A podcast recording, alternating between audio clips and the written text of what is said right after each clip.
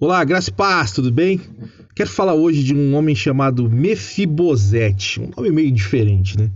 Esse cara era filho de Jonatas e neto de Saul. Saul era o grande rei de Israel e perdeu o trono para Davi.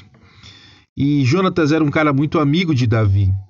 E um dia Davi acorda e quer fazer algo bom para esse cara que não era mais rei, e ele vai atrás desse cara chamado Mefibosete. Esse cara não andava, ele era deficiente físico. E ele tinha uma vida hum, bem difícil. Nem numa casa ele tinha, ele morava na casa de um outro cara. Eu fico pensando na gente às vezes, né? Parece que alguém errou conosco lá atrás, né? Parece que alguém errou com a gente lá atrás e hoje a gente está morando num lugar ruim, a gente está numa vida ruim, a gente não caminha mais.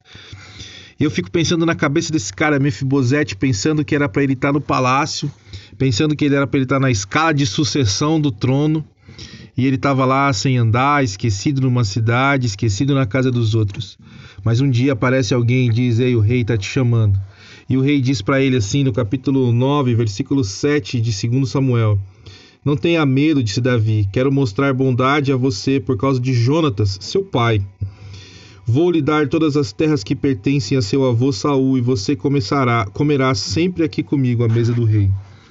Às vezes parece que a vida acabou para você, às vezes parece que as gerações passadas fizeram coisas que não foram tão boas. Mas eu quero dizer para você há uma esperança, há um Deus de esperança. E um dia Davi acordou e disse: Eu preciso fazer alguma coisa boa. Foi Deus quem colocou isso no coração dele. Às vezes tem dias que a gente não quer. A gente quer esquecer do nosso passado, a gente quer esquecer da vida, e a gente tem tantas frustrações de onde a gente poderia estar e não está que o nosso coração começa a se fechar, de passos que a gente poderia dar e hoje a gente nem caminha. Mas hoje eu quero dizer para você, Deus não se esqueceu de você. O Senhor não se esqueceu de você. A graça de Deus não se esqueceu de você. E o dia o rei acorda e diz: e vem alguém buscar você para voltar a viver no palácio.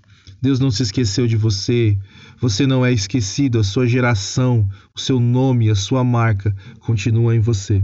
Que o Senhor te abençoe nesse dia, que a graça dele esteja sobre a sua vida e que essa palavra possa ser de bênção para você.